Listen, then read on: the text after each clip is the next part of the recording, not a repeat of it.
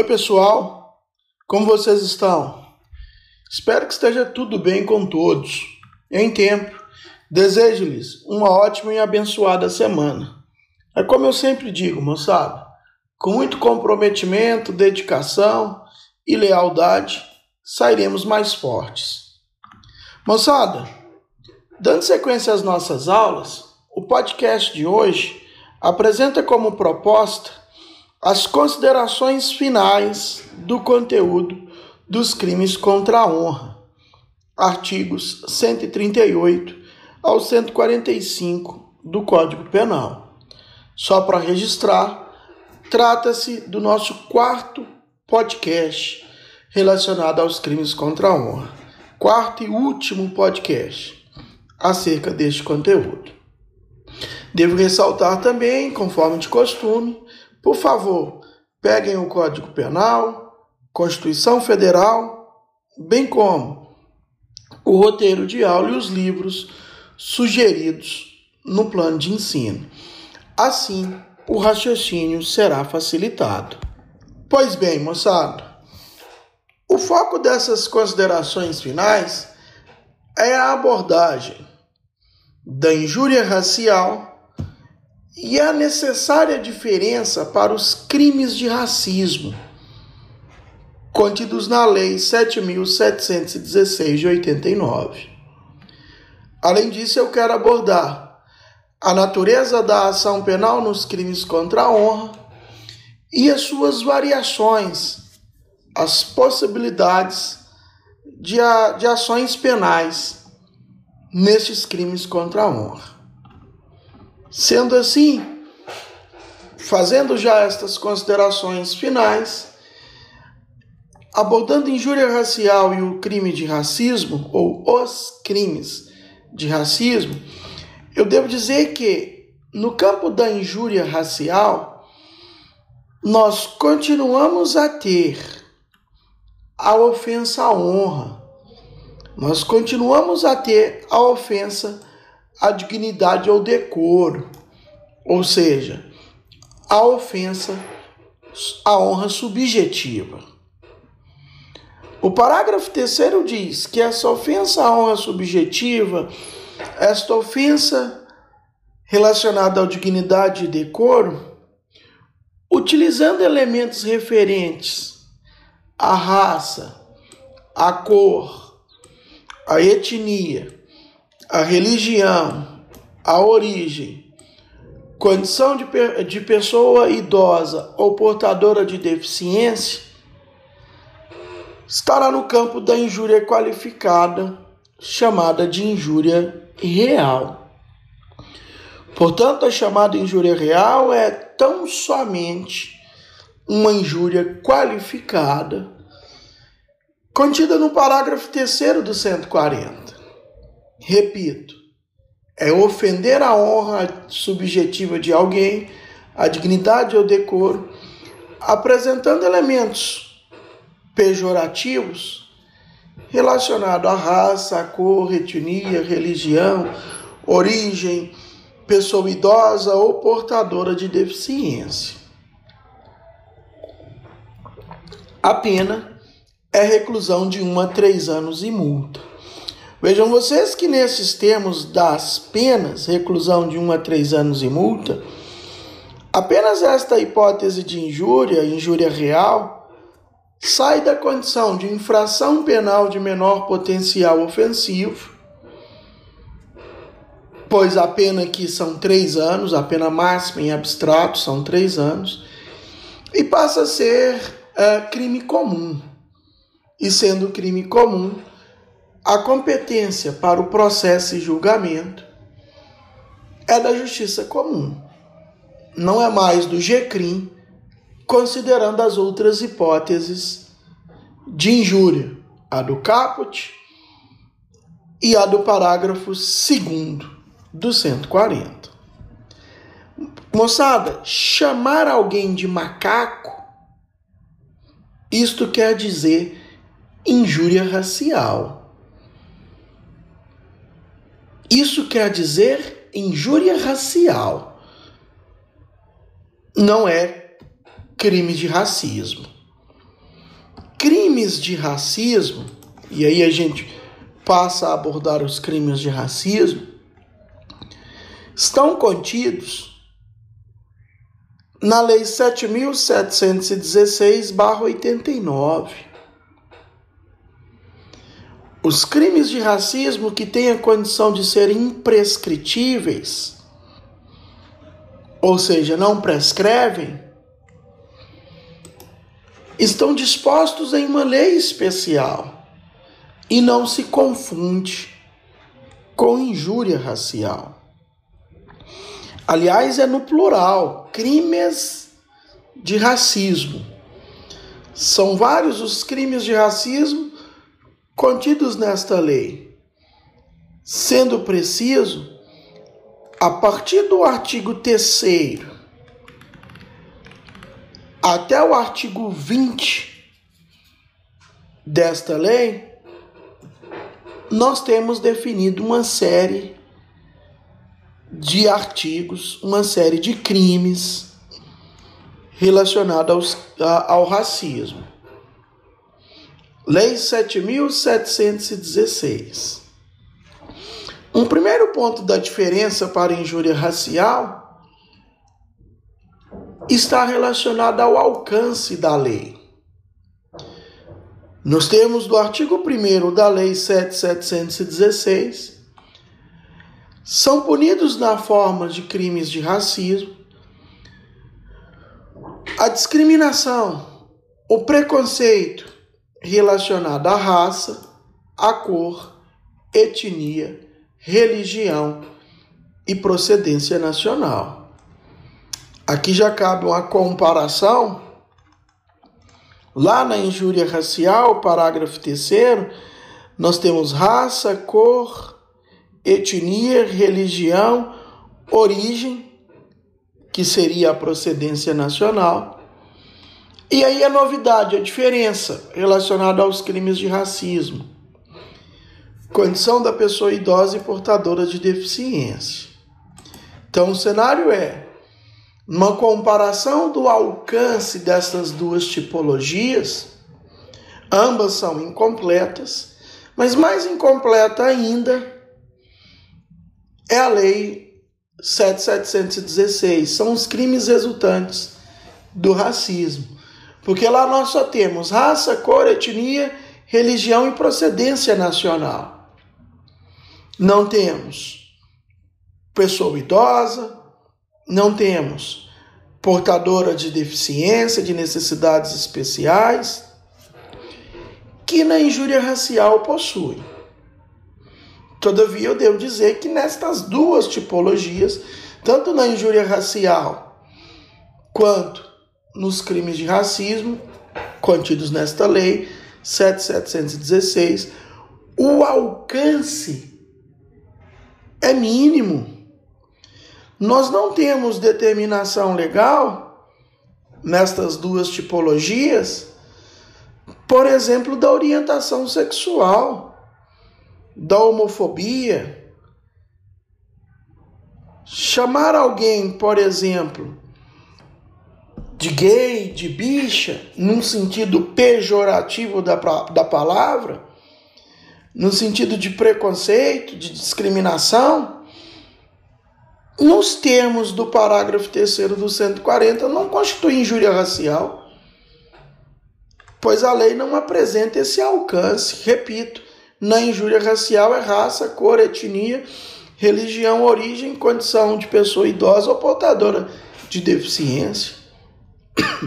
Logo, a hipótese, o exemplo que eu acabei de comentar, passa a ser injúria simples. É um absurdo.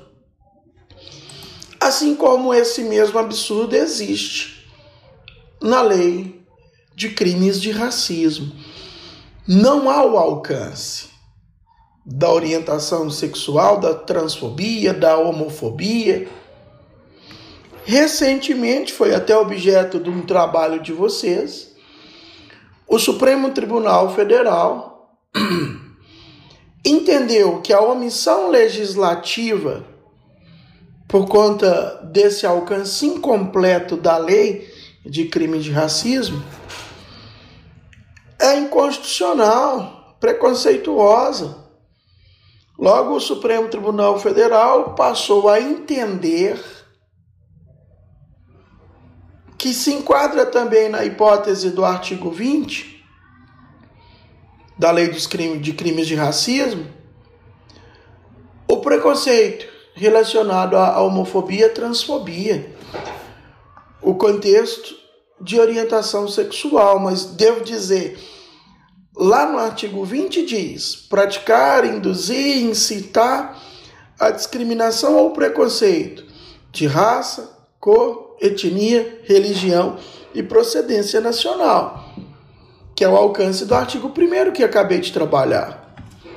Logo, por conta dessa omissão legislativa, o STF passou a entender que cabe também crime de racismo nos termos do artigo 20, a incitação de discriminação, tendo em vista a orientação sexual. Agora, a diferença, por assim dizer, da injúria racial para o crime de racismo. A injúria racial, moçada, é tão somente a ofensa à honra. Referente, evidentemente, à raça, à cor, etnia, religião, origem ou portador ou pessoa idosa ou portadora de deficiência. Isso é injúria. Já os crimes de racismo é negar, é impedir, é obstar, é recusar algo a alguém em função da sua raça, da sua cor, da sua etnia, da sua procedência nacional. Por exemplo, impedir, negar a inscrição ou ingresso de aluno em estabelecimento de ensino, seja público ou privado, em função da sua religião, em função da sua cor. A hipótese é um crime de racismo contido no artigo 6 da lei. Enfim, racismo, repito, é negar, é impedir, é recusar algo a alguém em função da sua cor, da sua raça, da sua etnia, da sua religião e da procedência nacional. Beleza? O outro ponto que quero trabalhar nessas minhas considerações finais está relacionado à natureza jurídica da ação penal nos crimes contra a honra. Na hipótese, nós temos uma regra e o resto, algumas exceções. Quatro, cinco exceções.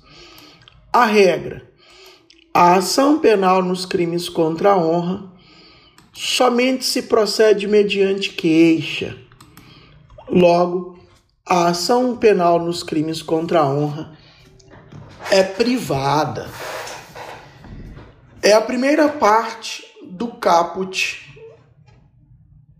do artigo 145. Esta é a regra. Regra, portanto, repito, ação penal privada. Primeira exceção. No caso do artigo 40, parágrafo 2 da violência resulta lesão corporal Artigo 40, parágrafo 2 apresenta a injúria real. É a injúria cometida com emprego de violência, com vias de fato. Nesse cenário, a injúria cometida com emprego de violência, vias de fato, o autor da injúria irá responder, além do crime de injúria, o crime referente à lesão corporal. Logo, a natureza da ação penal vai seguir a sorte, vai seguir a intensidade da lesão corporal. É dizer, se a lesão for leve, a ação penal é pública condicionada à representação. Se a injúria cometida com emprego de violência resultar lesão corporal de natureza grave ou gravíssima, a ação penal passa a ser pública incondicionada. Ok? Esta primeira exceção. Próxima exceção. A ação penal será pública condicionada à representação.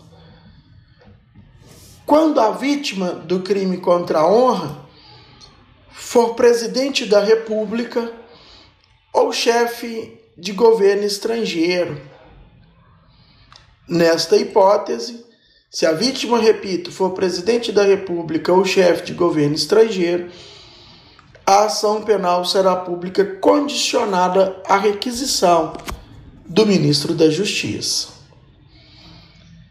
Próxima exceção, também ação penal condicionada à representação, é a hipótese do crime contra a honra, cuja vítima é funcionário público e a ofensa é relacionada à sua função. É o 141, inciso 2, apresenta a hipótese da majorante do crime cometido contra o funcionário público e em razão às suas funções. O ponto é: se a vítima for funcionário público e a ofensa for relacionada às funções, além do crime correspondente, além da majorante desse inciso 2 do 141, nos termos do parágrafo único do 145, a ação penal é condicionada à representação. Porém, especificamente nesta hipótese, nós temos uma orientação jurisprudencial que, na realidade, apresenta uma natureza de ação penal concorrente. É a súmula 714 do Supremo Tribunal Federal. Abre aspas. É concorrente a legitimidade do ofendido, mediante queixa, e do Ministério Público, condicionada à representação do ofendido, para a ação penal por crime contra a honra de servidor público e em razão do, do exercício da sua função. Portanto, nesta hipótese, nos termos da súmula, cabe duas espécies de ação penal. Ela pode ser privada ou ela pode ser condicionada à representação do funcionário público, do servidor público. Vai depender, na realidade, do que pensa a vítima, do que pensa o servidor público. E um ponto importante: a ofensa tem que ser relacionada à função. Não basta apenas ser funcionário público. Por fim, a última espécie excepcional de ação penal é a ação penal nos casos de injúria racial. Nesta hipótese, também a ação penal será pública condicionada à representação. Perfeito? Eram estas as minhas considerações finais relacionadas ao conteúdo dos crimes contra a honra. No nosso próximo encontro será abordado os crimes contra a liberdade individual. É o último capítulo, é o capítulo 6 desse título 1 é o último conteúdo do nosso semestre. Artigos 146 ao 154b.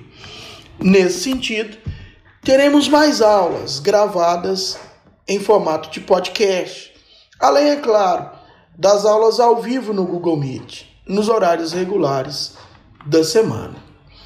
Por fim, reitero, estou à disposição de todos para sanar dúvidas que porventura surgirem. Por favor, me procurem nos canais oficiais da instituição. Por exemplo, no link Tira Dúvidas no AVA. Bem como, se preferirem, podem me chamar no WhatsApp. Muito obrigado a todos, um grande abraço e até a próxima. Tchau, tchau.